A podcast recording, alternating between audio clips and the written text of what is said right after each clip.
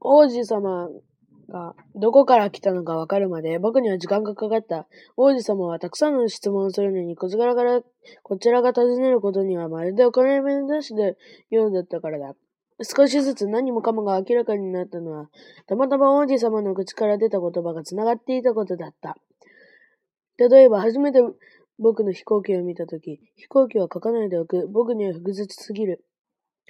王子様は、こう聞いたのだ。そこにあるものは何？ものじゃない。これは飛ぶんだ。飛行機さ。僕の飛行機。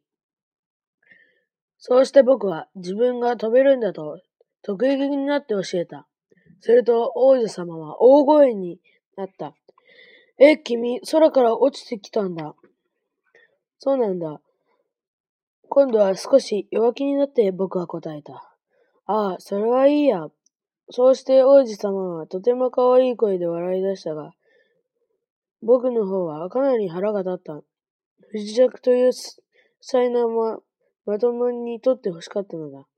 ところが王子様はこう続けた。じゃあ君も空から来たんだね。どの星から？僕ははっとした。なぜ王子様がここにいるかという謎に、一筋の光が差したようだった。そこですかさず聞いてみた。それじゃあ君は、よその星から来たの？だが、その王子様は答えなかった。僕の飛行機を見つめながら、そっと首を振っただけだった。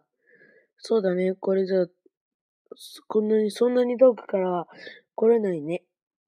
こうして、そうして、物思いに沈んだ。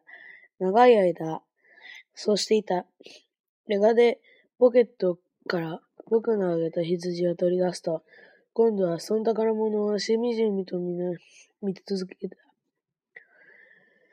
よその星のことを少しだけ聞いて、僕はどんなに興味をかき立てられたのことだろう。なんとかして、もっと詳しく知りたかった。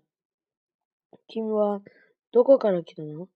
坊や、僕のところってどこ？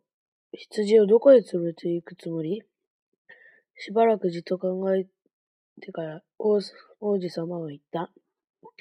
君のくれた空き箱だけど、あれは夜羊の声にできるから、いいね。いいよね。そうさ、君がいい子なら、昼間羊をつないでおく縄もあげるよ。それから、綱を結ぶ杭も。だが、この申し出は、王子様の気に触ったようだ。繋いでおく変なの。でも繋いでおかなかったらどこかへ行っていなくなっちゃうだろう。それと、僕の友はまた笑い出した。行くってどこに？どこだって？ずっとまっすぐ。それと小さなおじさんは真面目な顔になっていった。大丈夫なんだ。本当に小さいから、僕のところは。それから、なんとなく悲しそうに言い出した。ずーっとまっすぐ行っても、そんなに遠くは行けないんだ。